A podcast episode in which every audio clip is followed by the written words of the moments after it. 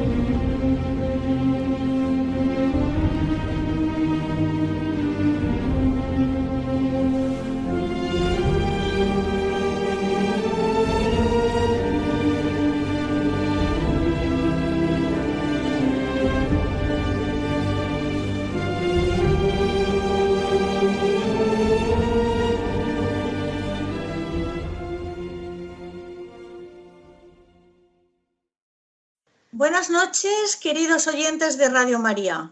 Soy Conchita Guijarro y les hablo desde Valencia para el programa El matrimonio, una vocación, al que esta noche le hemos puesto el título Las familias numerosas ante el COVID-19 y la crisis económica que ha llegado ya. La pandemia COVID-19 ha tenido un impacto directo en la mitad de las familias numerosas el 45% ha visto afectada su situación laboral y un 55% ha sufrido la reducción de los salarios. Esta es una de las principales conclusiones del estudio realizado por la Federación de Familias Numerosas, con el apoyo del Ministerio de Sanidad, Consumo y Bienestar Social para analizar en base a 4.500 encuestas realizadas a las familias numerosas de toda España. El impacto de la crisis de estos hogares y cómo han vivido la cuarentena lo han resumido en 10 en diez, diez cosas. En España hay 700.000 familias numerosas, de las cuales la mitad, es decir, 350.000, se han visto afectadas por la crisis en lo laboral y en lo económico. En segundo lugar, dicen que los hogares con menor renta son los que han tenido un recorte de ingresos mayor y ha afectado al 55% de las familias. Otro tema que ha dado bastantes dolores de cabeza ha sido el teletrabajo y el trabajo en, en, empresas esenciales, en la cual el que trabajaba tenía que salir de casa y dejar los niños porque no iban al colegio. Los ERTE ha sido otro problema ya que lo han podido solicitar muy pocas familias. El cierre de negocios. La crisis ha afectado también a las familias con negocios, obligando a cerrarlos un 5% de ellos y se han visto imposibles de mantener la actividad mientras dure el COVID. Luego ha habido un acceso a las ayudas, han habido unas ayudas, pero el 33% de las familias numerosas no han podido acceder a las ayudas por no cumplir los requisitos y solo el 15% se ha beneficiado de alguna medida de reducción.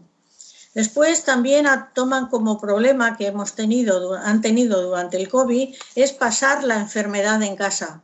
El 8,4% de las familias han pasado la enfermedad del COVID, aunque solo el 15% hayan requerido hospitalización. El 58% lo ha pasado en casa siguiendo las recomendaciones sanitarias. Otro problema que han vivido durante el COVID es la cuarentena en pocos metros. Seis de cada diez familias numerosas viven en pisos de menos de 120 metros y un 35% de la, de, en viviendas entre 70 y 100 metros. Un espacio insuficiente para que personas puedan convivir durante 24 horas. Pocas, pocas tienen jardines o terrazas. Y luego está el efecto de no poder mm, tener contacto con los abuelos, con las personas mayores, que también lo han afectado las personas mayores y los niños. Pero como en todo, las familias numerosas se superan y, dan vuelta a los problemas y han encontrado un efecto positivo. El 65% de las familias considera que la situación vivida va a tener un efecto positivo en la familia, ya que ha permitido a padres e hijos pasar mucho tiempo juntos. La conciliación ha sido la prueba más difícil, uno de los mayores retos para las familias numerosas. De la noche a la mañana, padres y madres se encontraron trabajando en casa con el mismo o mayor nivel de exigencia, ocupándose a la vez del cuidado de sus hijos y dando apoyo a un improvisado sistema de colegio online para el que nadie, ni los niños ni los profesores, estaban preparados. La carga emocional y de trabajo de estos meses ha desbordado a muchas familias. Y para hablar de estos temas tenemos a dos familias valencianas que desde sus domicilios por Skype nos van a contar sus experiencias durante la pandemia, si van a poder irse de vacaciones y la vuelta al cole en septiembre de la que se habla tanto. En primer lugar, damos entrada a la familia formada por Pedro Calvo y Esther Garijo. Pedro trabaja en una residencia de sacerdotes del Arzobispado de Valencia y está terminando el grado de Filosofía en la UNED. Esther Estudió en el Conservatorio Superior de Danza, es especializada en danza contemporánea. Se dedica a dar clases extraescolares de danza y sobre todo a atender a una empresa de decoración floral y complementos. Llevan casados tres años, tienen dos hijos y está en camino la tercera, que como me lo pones en femenino, Pedro, supongo que será niña. Sí, sí, es niña. Y ahí tenéis al niño. ¿Eh? Sí, aquí lo tenemos. ¿Cómo se llama? Pedro.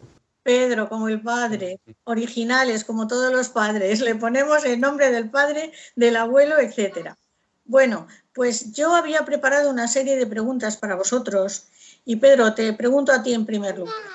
En el informe de la Federación de Familias Numerosas se dice que el 41% han tenido problemas laborales al poder trabajar y acudir al mismo, al pertenecer a servicios esenciales. Estas últimas sí han tenido problemas económicos, porque habrán tenido que buscar ayuda para cuidar de los niños. ¿Conocéis algún caso, alguna familia que le haya pasado esto? Conocemos a gente, pero no ha sido nuestro caso. Como Esther no trabajaba, pues se podía quedar en casa con los niños y yo podía ir tranquilamente cuando hacía falta que fuera porque no he tenido que ir tampoco todos los días a trabajar. Y después, pues eso, la gente se tenía que buscar la manera de que alguien pudiera ayudarles a cuidar a los niños o cambiar los horarios de trabajo para que no coincidieran y poder hacerse cargo de los niños. La verdad que sí. Algunas familias que tenían niños más mayores, pues ayudaban entre ellos. Hacían de canguros los hermanos mayores con los pequeños. Sí, más o menos se controlaban. bueno, eh, vamos a ver, Esther, eh, otro tema que ha preocupado a las familias es la separación de los abuelos, por no poderles visitar o por que ellos no puedan ver a sus nietos. ¿Ha sido vuestro caso o conocéis alguno? Eh, sí, nosotros, claro, hemos estado separados de los abuelos y, y, nada, pues la solución ha sido la videollamada, que los, nuestros hijos, han, aunque sean muy pequeños, han aprendido a utilizar prácticamente el móvil, la videollamada y es como algo súper natural. Y no sé, la verdad es que ese ha sido el único método y también, por ejemplo, con familia que teníamos en Madrid o pues también utilizábamos la videollamada, ¿no? Y, y a veces parecía que incluso estábamos más cerca estos días, ¿no? Porque nos llamábamos más que, que cuando podíamos vernos físicamente, porque como no había muchas cosas que hacer en el día para ocupar a los niños. Un buen recurso era la videollamada a la abuelita o a la tía de Madrid o a los primos. Sí, sí, muy bien. Y se hacían dibujos y se mostraban en la videollamada y así pues de alguna manera estaban conectados. Pero claro, el contacto humano, el contacto de cerca, ese no lo hemos tenido. Pero bueno, esperemos que esto se solucione y que pronto podamos ya tener una vida una nueva normalidad, no, una vida normal. ¿eh? Eh, Pedro, mm, tú, el tema de los ERTES tú lo conoces. ha afectado al 16% de los padres, con el consiguiente retraso en el pago. Ante esta situación se ha puesto a prueba el amor en el matrimonio y la importancia de la familia extensa, que ha ayudado a seguir adelante. ¿Conocéis algún caso de matrimonio que les hayan tenido que ayudar los abuelos? A ver, eh, sí, conocemos algún caso que lo han pasado mal, sobre todo los dos primeros meses del confinamiento, y tampoco tenían mucha ayuda, sino simplemente pues decían Dios proveerá y ya está. Es verdad que de alguna manera habían amigos y familiares que les han podido ayudar, pero, pero nada, eso tampoco ha sido muy fácil, no sé. Ha tenido que ser muy duro para algunas familias, pero afortunadamente la fe y el amor en el matrimonio lo suplen todo, lo suplen todo. Y, Pedro, vuelvo contigo. Mm, el informe dice que el 35% de las familias numerosas viven en pisos pequeños, entre 70 y 100 metros. ¿Cómo han solucionado vivir en tan poco espacio durante 24 horas? Pues eh, es bastante difícil. y aunque, como decías al principio, aunque se tuviera una terraza un jardín, tampoco es sencillo. Porque al fin y al cabo, si tus hijos son pequeños, tienes que estar todo el rato detrás de ellos y es un poco complicado y siempre pues ahí sobrecarga un poco de estrés, ¿no? Y no sé, el espacio lo de menos, porque al final si quieres controlar a los niños los tienes que tener a casi todos en la misma habitación. Depende también las edades que tengan, ¿no? Pero, pero no sé, en nuestro caso ha sido un poco más sencillo porque teníamos, nos acabábamos de mudar y teníamos, tenemos una terraza en, en casa que era bastante amplia y ahí hemos podido respirar un poco. ¿La mayor es nena? Sí, sí, sí, ¿Cuánto tiempo tiene? Tiene dos años y tres meses o así. Luego está Pedro y ahora lo, que, lo que estáis esperando para el mes de diciembre. Sí. Eh, muy bien. Eh, ¿Se ha tenido que ir Esther o puede acercarse al micrófono? No, está aquí, está aquí. Ah. Esther, mira, yo he leído un paraula que el sociólogo valenciano don Javier Ross ha dicho, la pandemia es una oportunidad también para la fe. Nos ha permitido revalorizar la Eucaristía a través de las retransmisiones de la televisión. Em, la, misa del Papa de las 7 de la mañana, la Basílica 10 y media y 7 y media, eh, TV 13 también, 13 TV también. Entonces, em, nos ha, también nos ha permitido ver lo mejor y lo peor de cada persona. Eh, también dice que proteger a los mayores no es solo cuestión de dignidad humana, es gratitud a ellos que han sabido sacar a España adelante tras una guerra civil. Tenemos el bienestar actual gracias a ellos. ¿Qué opinas tú de este tema? A ver, para nosotros el tema de las misas online, la verdad es que ha sido un follón porque, claro, con los dos tan pequeños era imposible hacer esa hora de silencio en casa, o sea que las hemos intentado seguir, pero sí que es verdad que lo que dice Javier Ross, que por cierto le tenemos, eh, nosotros le tenemos especial cariño, em, sí que nos ha dado la oportunidad de, rezar juntos, porque por la mañana pues no había las prisas de a lo mejor irse al trabajo, ¿no? Entonces era todo, los tiempos eran más dilatados y, y pues eso, hemos encontrado más momentos para rezar y eso nos ha, nos ha ayudado. Y luego coincidió también que toda la pandemia fue el tiempo de la Pascua, toda la, eh, la Semana Santa. Entonces también fue una oportunidad. Es verdad que nosotros no lo hemos vivido con los niños, porque son muy pequeños, pero sí que lo hemos vivido de una forma muy íntima. Eh, pues hemos hecho las celebraciones en casa, de una forma súper sencilla, que la verdad es que ha sido muy bonito. Ha sido un año muy diferente, pero también especial en ese sentido de poder vivirlo en la intimidad de, la pareja, del matrimonio. El matrimonio, sí, sí. Y la sencillez de la casa, pues en la mesa donde comemos, ahí por la noche hacíamos la celebración con unas velas si teníamos, o unas flores, y ha sido la verdad que, pues eso, nos ha gustado, ha sido muy... Ha sido diferente, pero muy constructivo. Eh, el tema es que vuestros hijos tan pequeños pues no se habrán percatado en un programa tuve a Jorge Sánchez Tarazaga y a Lourdes, que creo que les conocéis, y me, contaron cómo celebraron el, Viernes Santo, el lavatorio de pies, que lo hizo el padre a los 11 hijos y a su mujer y fue espectacular. Bueno, fue muy, muy bonito. La verdad que el Señor no nos abandona, la Virgen está con nosotros y en todo momento, si escuchamos sus indicaciones, podemos no convertir el agua en vino, porque no es, nuestra, no es nuestro, pero podemos convertir las tristezas en alegrías y cambiar mm, del pesimismo al optimismo y dar ese testimonio a los demás, a los que nos rodean. ¿eh? Eh, también eh, al final de este informe dice que, ha sido positivo en la familia, ya que ha permitido a padres e hijos pasar mucho tiempo juntos. es lo que tú estabas diciendo. Sí, sí. Muy bien, Esther. Pues por ahí anda, anda Pedro haciendo ruido, chiquillo. Ya, ya he terminado con vosotros. Si queréis decir algo más para, para los oyentes de Radio María, yo os doy las gracias por habernos dedicado este, este momento y espero que cuando podamos hacer los programas en directo, pues volváis otra vez para revivir esta, este tema ¿eh? u otro tema. Este ya, Dios quiera que acabe pronto. Pedro, ¿tú quieres decir algo a los oyentes de Radio María? Nada, que muchas gracias por invitarnos, que estamos encantados y que contéis con nosotros para la próxima. Muy bien. Esther, ¿tú? ¿Tú esperas un bebé? Nada, nada, lo mismo. Gracias y que también animo a todas las familias que estén necesitadas y, pasando un momento difícil con el coronavirus. Y nada, ya está. Muy bien.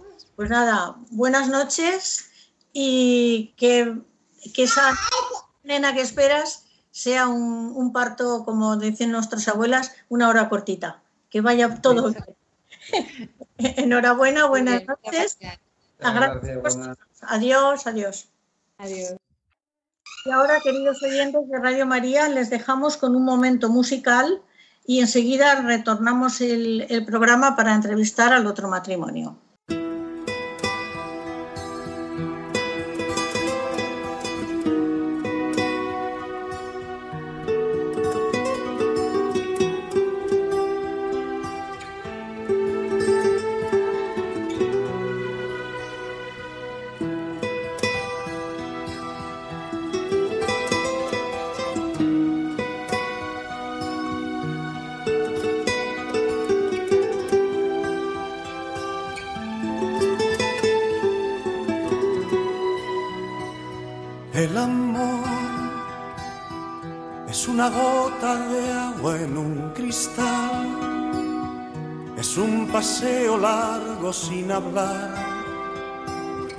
Es una fruta para dos.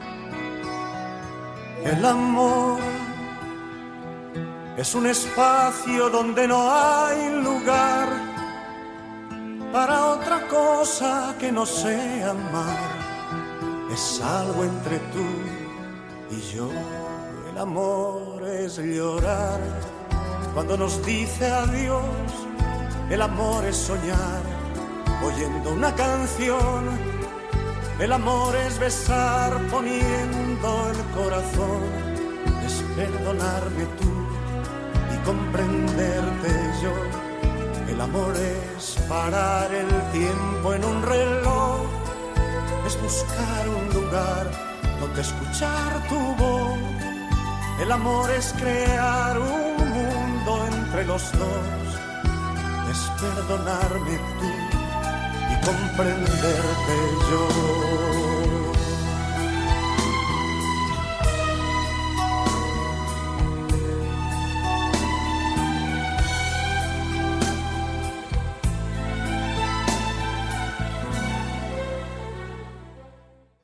Estamos de nuevo, queridos oyentes de Radio María, en el programa El matrimonio, una vocación, que esta noche lo hemos titulado desde la vocación matrimonial, hablar del COVID en las familias numerosas y de la situación económica que se viene encima. Y para esta segunda parte eh, tenemos el matrimonio formado por Ángel Alexandre Blasco y Marta Mateo Folgado. Se casaron en Zaragoza hace en el año 2008, tienen cuatro hijos en la tierra, Josué de nueve años, Israel de siete años, Juan, de seis años, y Pablo, de tres. Y Marta está embarazada, de siete meses. Marta, enhorabuena. ¿eh? Que viene el quinto. Y eres máster en Psicología General Sanitaria. Actualmente ama de casa. Correcto. Es, es una profesión maravillosa. Es la profesión de la Virgen María. Yo cuando algunas reniegan de ser amas de casa, digo, pues si fue la profesión de la Virgen, la profesión de nuestra madre. Entonces, eh, la vais a llamar Gracia porque ya sabéis que es nena. ¿eh? Sí. Sí, Muy bien. Ángel es profesor de secundaria en el Colegio Madre Sacramento en Torrente, en Valencia, secundaria, y también colabora como supervisor en el máster de didáctica de historia de la Universidad Católica de Valencia. En 2006 se doctoró en Historia Antigua. Y Marta es psicóloga y máster de Psicología General Sanitaria, actualmente ama de casa. Pero bueno, ya, ya lo sabemos. ¿eh? Ya El currículum. Exacto. Tienen como hobby la naturaleza, la historia, el arte y disfrutan todo ello con sus hijos. Marcha- Marta tiene mucha sensibilidad en pedagogía y desarrollo infantil y el futuro de la salud mental de los adultos. Eh, vamos a ver, queridos Ángel y Marta, yo os he preparado una serie de preguntas que espero pues que me las contestéis y que los, nuestros oyentes de Radio María las, valoren. ¿eh? Según este informe que he leído al principio, se han visto afectadas por la pandemia unas 350.000 familias numerosas por la crisis laboral. ¿Conocéis algún caso y cómo lo han resuelto? Bueno, nosotros en lo particular hemos vivido una situación de privilegio, porque sí que ves que hay bastante gente que ha estado afectada. Porque yo soy profesor, como bien has dicho antes, y Marta es ama de casa. Y entonces ha sido una situación, repito, privilegiada. Pero sí que hemos conocido personas que han vivido lo que son los, eh, sobre todo, ERTES. Más que pérdida de trabajo y demás, la situación del ERTE y sobre todo la situación de incertidumbre de Ujú. qué va a ser, cuándo se, reina- se, reanu- se reanudará mi, mi trabajo. Nuestro cuñado, por ejemplo, que eh, trabaja para un gimnasio. Es decir, situaciones muy diversas y la incertidumbre de no saber cuándo se iba a acabar. Si va a ser dos semanas, que jajaja, si va a ser un mes, si van a ser dos meses y, y eso. Es decir, más que ver, porque nos hemos sentido muy cuidados por Dios, también en la providencia divina, eh, por el amor de los hermanos, pero sí que es verdad que hay una situación, repito, de mucha incertidumbre. No solo lo que hemos vivido, sino lo que está por delante y qué va a ser, como que todo está cogido por hilos. Y en eso también es cierto que nosotros en concreto decimos, "Bueno, pues mira, gracias a Dios yo soy profesor y quieras que no, no nos va a faltar el pan. Pero no podemos olvidarnos de tantos amigos y demás que están en una situación de decir, bueno, señor, a ver qué vas a hacer con nosotros, ¿no? Claro. Se me ha olvidado decir, eh, Ángel, que tenéis una segunda casa. Además del domicilio particular, tenéis una segunda casa, que es la parroquia de Santo Tomás Apóstol y San Felipe Neri en Valencia. ¿eh? Formáis parte de la octava comunidad del Camino Neocatecumenal y eso ayuda mucho. ¿eh? Yo conozco el tema y la verdad que es una dicha poder pertenecer a una comunidad de, del camino neocatecumenal, de cualquier otra eh, partecica de la iglesia, porque la fe, como dijo el Señor, mueve montañas. Y no es lo mismo pasar esta situación desde el punto de vista material que pasar la situación contando para qué quiere Dios esto. Nosotros, no hay que preguntar por qué me pasa esto, sino para qué. ¿Qué esperas de mí? ¿Cómo quieres que reaccione ante esta situación? a nosotros, yo la experiencia que, hemos, que nosotros hemos vivido es que Dios es el que nos ha regalado la paz. Quiero decir, yo mm, al principio de la pandemia yo recuerdo estar muy nervioso y muy irascible con los niños, a la, saltar a la primera de cambio y tener miedo. Eh, ayer lo recordábamos en familia, porque nos hemos desplazado a Zaragoza por la boda de mi cuñado, que Dios les ha concedido casarse en medio de toda esta situación, ¿no? Y nosotros hemos visto como la oración en familia, la oración de los hermanos, poder celebrar que fuera por, por videollamadas y demás, alguna celebración, nos ha sostenido profundamente, aunque no es lo mismo. No es lo mismo que poder que el contacto físico, pero sí que es verdad que la oración y la comunión de los hermanos es una realidad física que te sostiene y te alienta como padres y como esposos. Porque aparte de padres, sobre todo, la primera llamada es el matrimonio. Y yo creo que después del confinamiento, eh, el Señor nos regala querernos más y además reenamorarnos con todo lo que ha sido esta situación también de, de limitación y de sufrimiento. Y eso, cuando el Señor eso te lo regala, a los niños les ayuda mucho. Pues a, transmitirles, a transmitirles tranquilidad. Porque luego, por otra parte, que salía también en el informe, yo creo que esto ha sido muy duro para las personas solas. Lo digo porque, mira, mi madre faltó el 1 de julio y ha muerto, y no, y me voy a emocionar, sino que siga marcado. El confinamiento ha sido durísimo para mi madre y Sí. para tantas personas que viven solas, porque además ella no tenía acceso a las nuevas tecnologías, solo hablaba conmigo por teléfono. Pero por encima de toda la crueldad de la situación, para las personas más mayores y menos manejadas en todo este tema de lo virtual, que ha sido una ayuda, nosotros hemos visto que Dios cuida de todas sus criaturas. Pues sí. Y hemos conocido muchos casos que han sido muy duros, pero yo, nosotros pudimos atenderla durante cuatro semanas en el mes de junio, que aunque estaba sufriendo, porque ha sido como un Cristo en la cruz, que tenía llena de miedos, de inseguridad, se caía y luego al final el Señor le concedió. Nada, yo la llamaba a las 11 de la mañana para quedar por la tarde, que nos íbamos con Marta y con los niños a jugar, y, y hora y media después le dio un colapso y se fue al cielo. Nosotros hemos visto que Dios cuida de sus criaturas a pesar de la crueldad de la situación, de las decisiones que muchas veces se toman por medidas sanitarias, pero son decisiones un poco de muy duras y muy de nivelarlo todo, porque es verdad que el confinamiento ha sido útil y ha sido necesario, pero para muchísimas personas ha sido muy duro.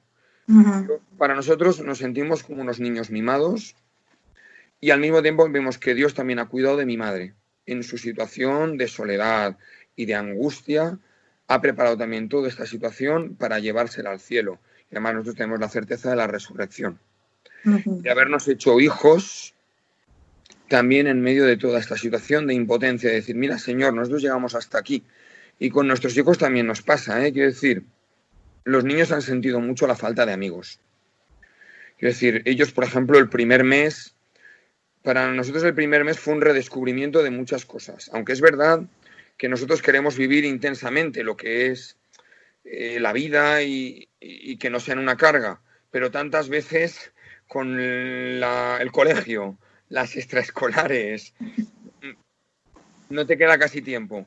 Fue un tiempo de redescubrimiento y de poder vivir la cuaresma y la pascua como una comunidad de fe.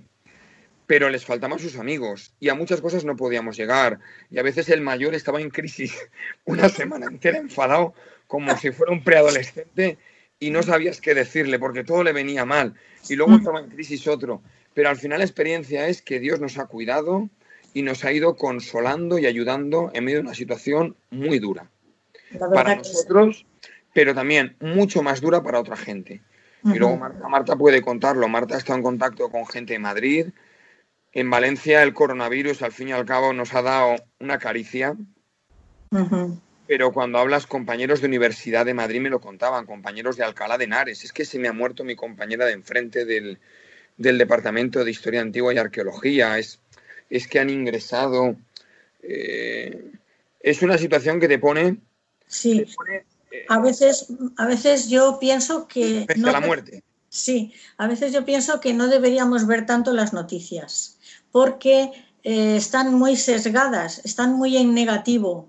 Por ejemplo, aquí en Valencia se ha formado un grupo de, de- de mujeres que se llaman las caperucitas. Sí, llamaban a mi madre. Exacto, pues estas chicas son amigas mías y llamábamos a personas mayores que sabíamos que estaban solas. Sí, sí. Unas porque nos habían dado el teléfono un familiar, otras que nos, las fa- nos la proporcionaba un convento de monjas de clausura de Toledo. Sí, que fíjate tú, oye, pues estas chicas es que dicen, de verdad, que yo esto no lo hubiera hecho de no haber estado el COVID-19. Y siguen llamando, ¿eh? siguen llamando porque se lo piden estas personas.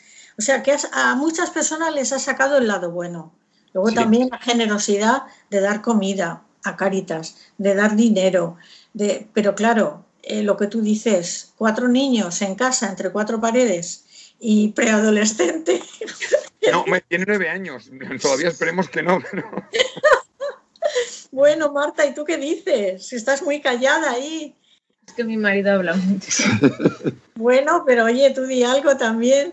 A ver, yo veo que es verdad que a nivel laboral el, toda esta crisis sanitaria que ha habido, ha habido muchas familias que han estado afectadas, pero también es verdad que sin quitar la incertidumbre que genera la posibilidad de perder el empleo, que hay un recorte en el sueldo, o sea, yo veo que también eh, muchos amigos nuestros que se han encontrado en una situación laboral complicada también nos han dicho que, por ejemplo, eh, o sea, la conciliación en España es muy complicada.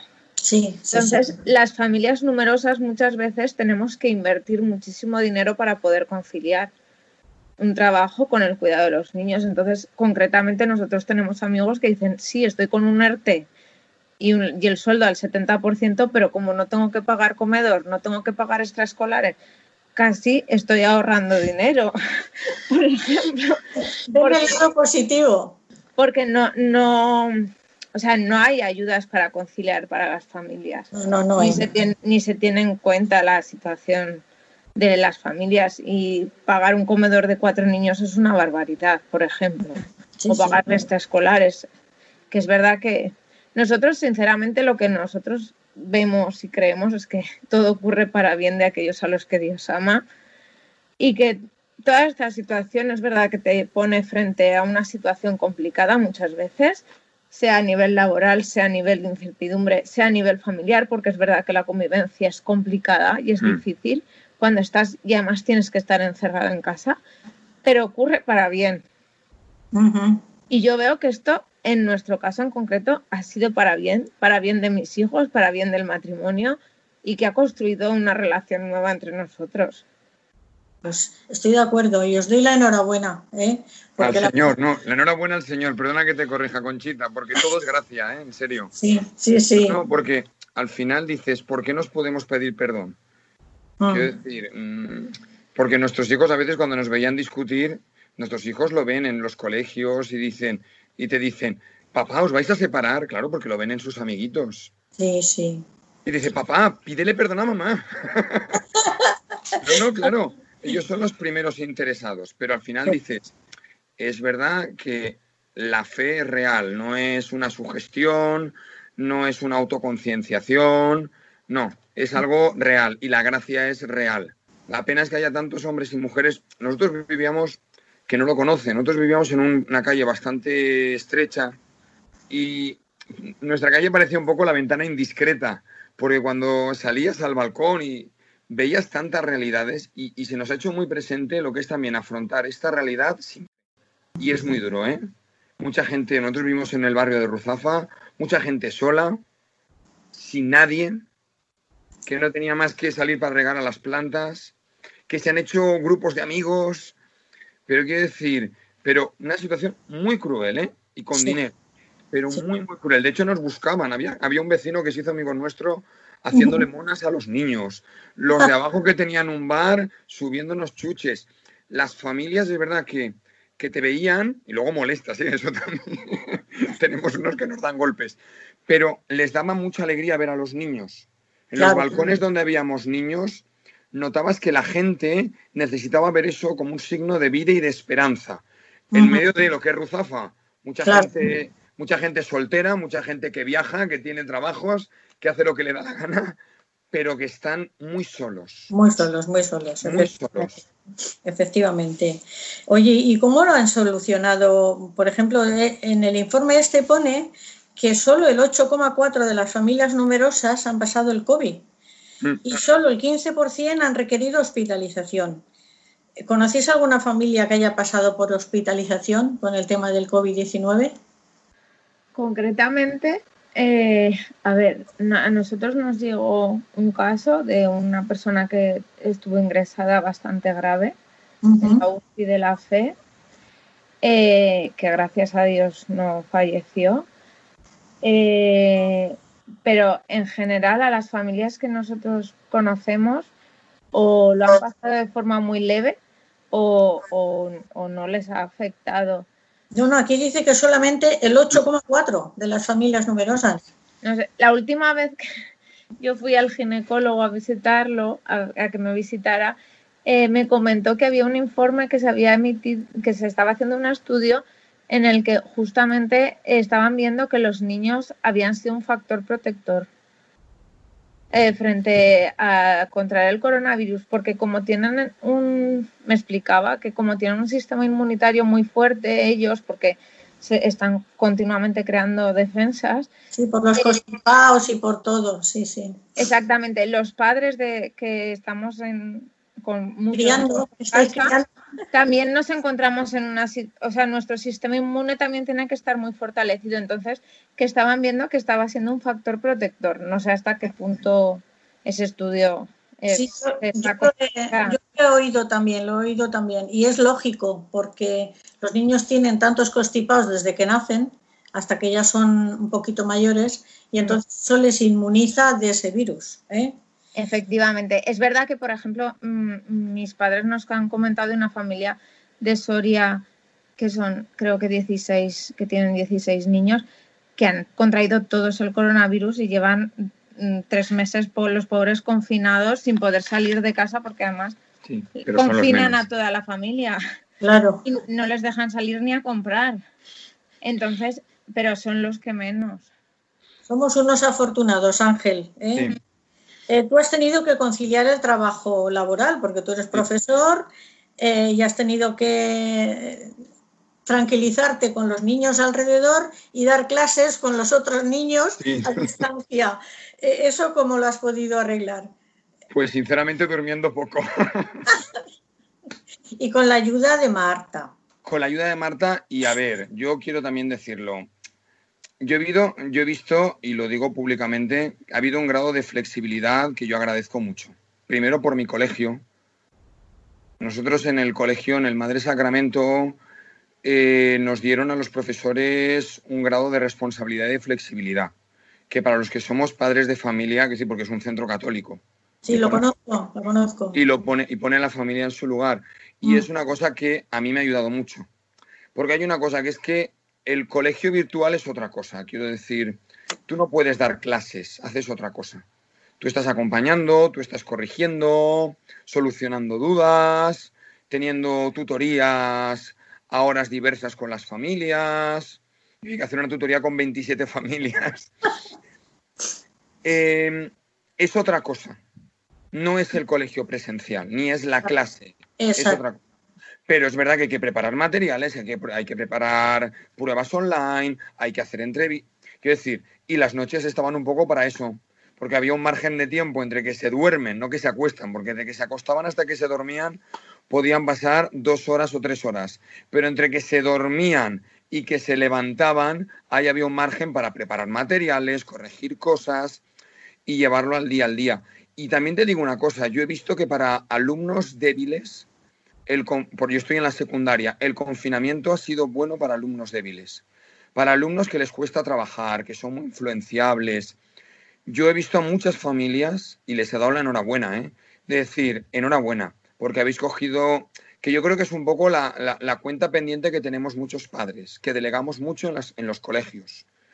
Y cuando nos dicen que la educación es la misión primera es la familia, a veces nos pensamos que Quiero decir, el colegio, no, podemos pensar solo dejarlo todo al colegio.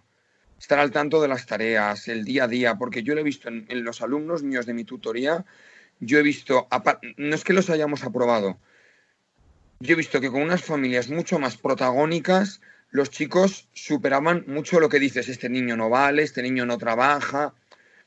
a esos niños que, que, son débiles, que les cuesta organizarse, que en el colegio están súper mareados con qué está pasando con tal y con cual y que van arrastrándose.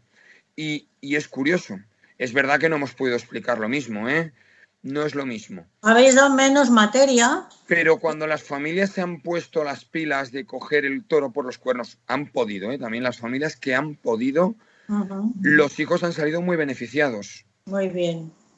Por eso te digo que haya habido un punto. Y también lo hemos visto nosotros de poder quejarnos, y lo digo tal cual, porque yo no coincido colegios con el colegio de nuestros hijos. Y decirles, oye, profes, por favor, recordad que no podemos estar cuatro horas porque hubo un momento realmente de auténtica ansiedad.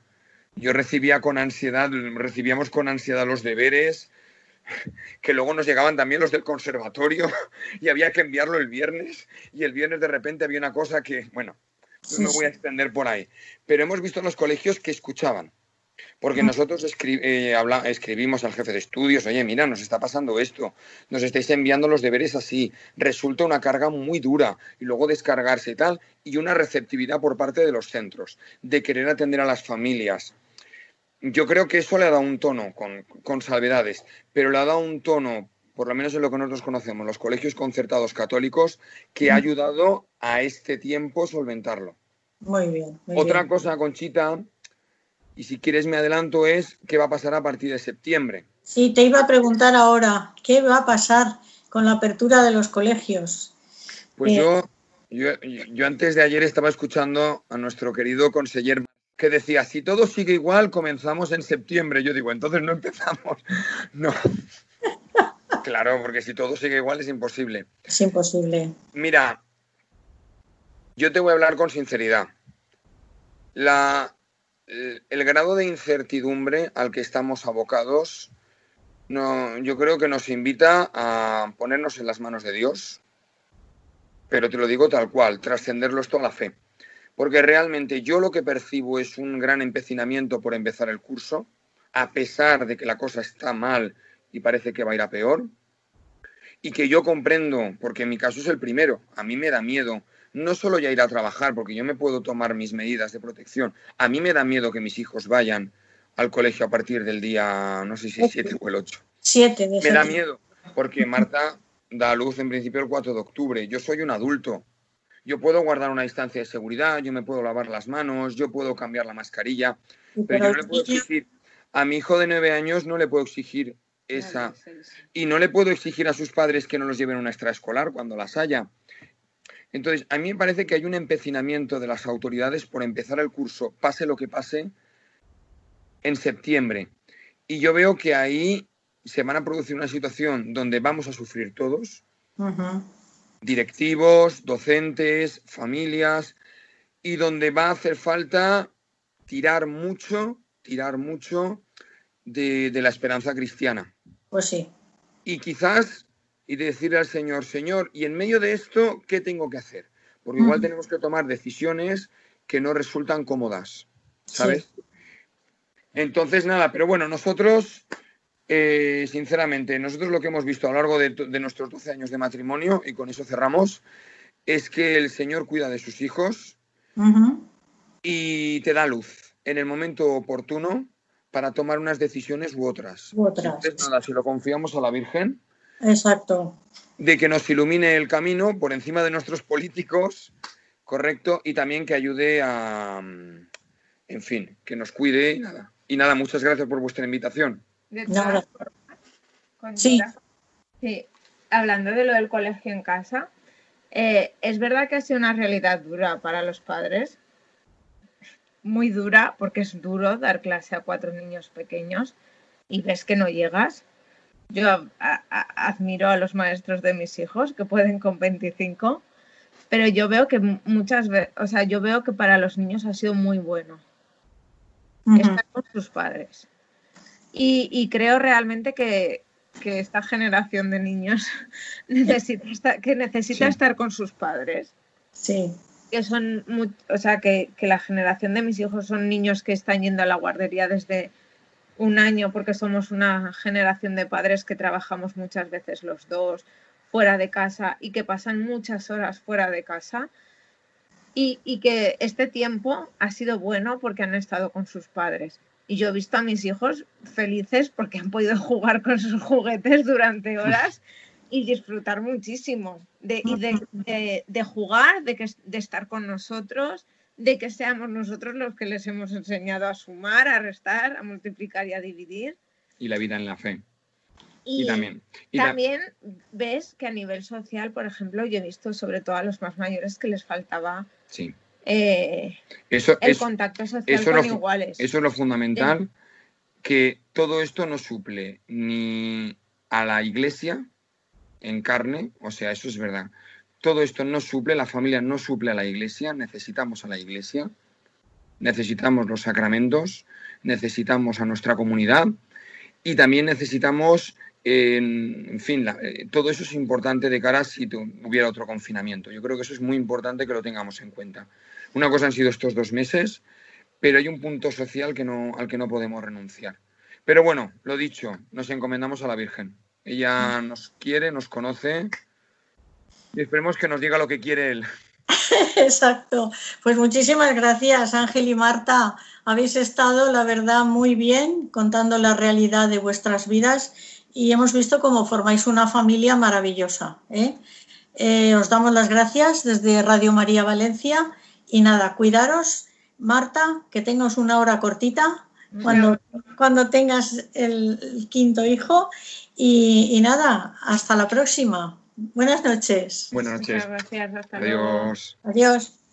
Y ahora, como despedida de esta fabulosa familia de Ángel y Marta, les vamos a poner la canción que ellos nos han pedido. Nothing else matter.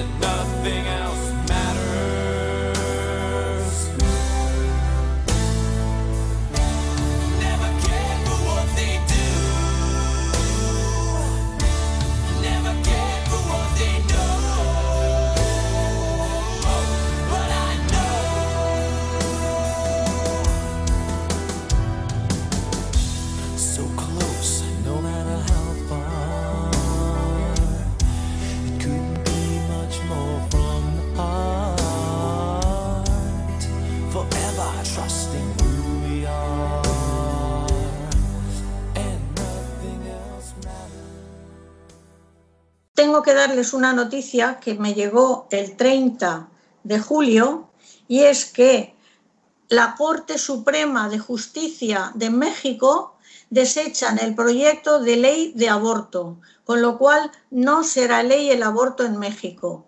Ha sido una gran noticia y les voy a poner el- un corte de un sacerdote mexicano que da gracias sobre todo a la Virgen de Guadalupe y al Señor por hacer que el aborto no sea legal en México. Hola, soy el Padre Héctor Ramírez y quiero unirme a esta alegría que está viviendo en estos momentos México por el triunfo de la vida sobre la muerte.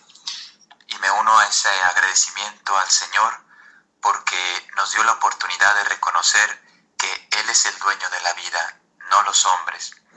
También me uno a la Santísima Virgen para darle gracias, especialmente la advocación de Guadalupe, porque ella de nuevo ha intercedido por el bien de sus hijos en estas tierras mexicanas. También quiero agradecer a todas las personas que escucharon la voz de la Santísima Virgen para luchar por la defensa de, los seres humanos, especialmente en su momento más indefenso, que es en sus primeros momentos de vida. Con esas oraciones, ayunos, penitencias, sacrificios, para pedir y suplicar al Señor través del corazón inmaculado María, que tuviera piedad y misericordia de nosotros y que no permitiera que la muerte reinara en este santo país. También gracias a todas las personas pro vida que se han manifestado de muchas formas en las redes sociales, en los medios de comunicación, eh, también en las calles, delante del tribunal, eh, todo lo que han hecho, eh, gracias por esa lucha también civil, pacífica, ordenada, pero para defender un valor que es muy importante, la vida y la dignidad de un ser humano. Es una batalla ganada, pero la guerra no ha terminado, y eso es lo que me gustaría tratar de transmitir a todos los que quieran escuchar. Ser conscientes que estamos en la batalla final, ya lo profetizaba Sor Lucía cuando le explicaba al cardenal Cafarra que la batalla final de Satanás contra Cristo será contra la familia. Y lógicamente dentro de la familia está el valor de la vida. Por lo tanto, estamos en la batalla final. Estas palabras de Sor Lucía son palabras proféticas. ¿Y por qué estoy diciendo esto? Porque tenemos que ser muy conscientes de que hemos emprendido una batalla que no tiene tregua, no tiene descanso. Ser muy conscientes de que hemos emprendido una lucha que no sabemos cuándo va a terminar. Sabemos cuándo ha empezado, pero no sabemos cuándo va a terminar. No nos podemos cansar, no nos podemos echar atrás, no podemos tener miedo.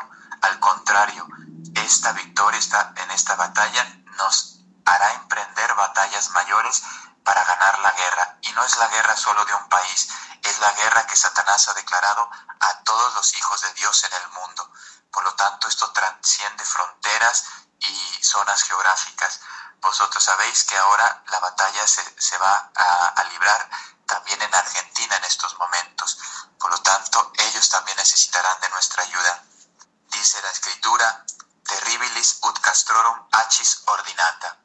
La Santísima Virgen nos está llamando para formar ese ejército unido, preparado, valiente, heroico, para lanzarnos a la batalla definitiva contra Satanás. Nosotros queremos rescatar y defender la vida humana, los derechos, los valores, la dignidad de todas las personas, de todas las personas que habitan en el mundo, pero sabemos que esta batalla no es contra carne y sangre, sino contra tronos y potestades espirituales que vagan por el mundo, como dice San Pablo.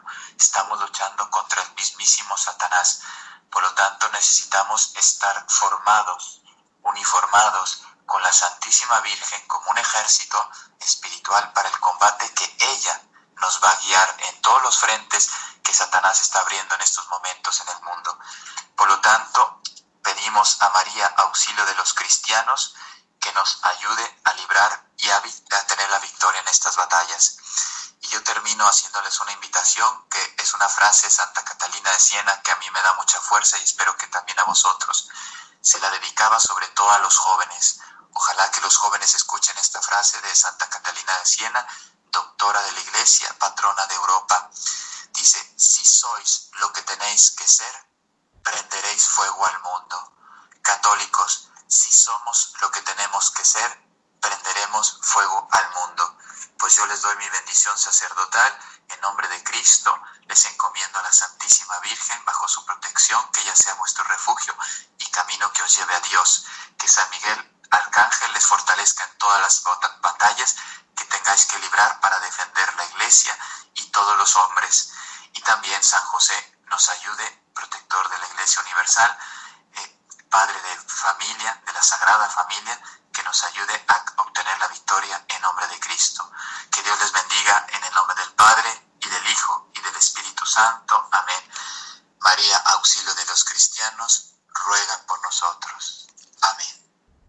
esta bellísima oración y este bellísimo discurso del Padre, eh, termino nuestro programa de hoy dejándoles con los compañeros de informativos.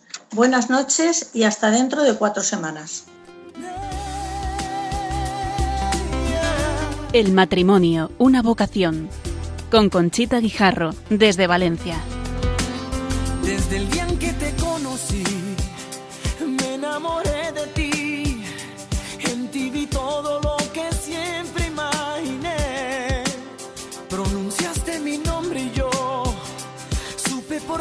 así comenzaría un cuento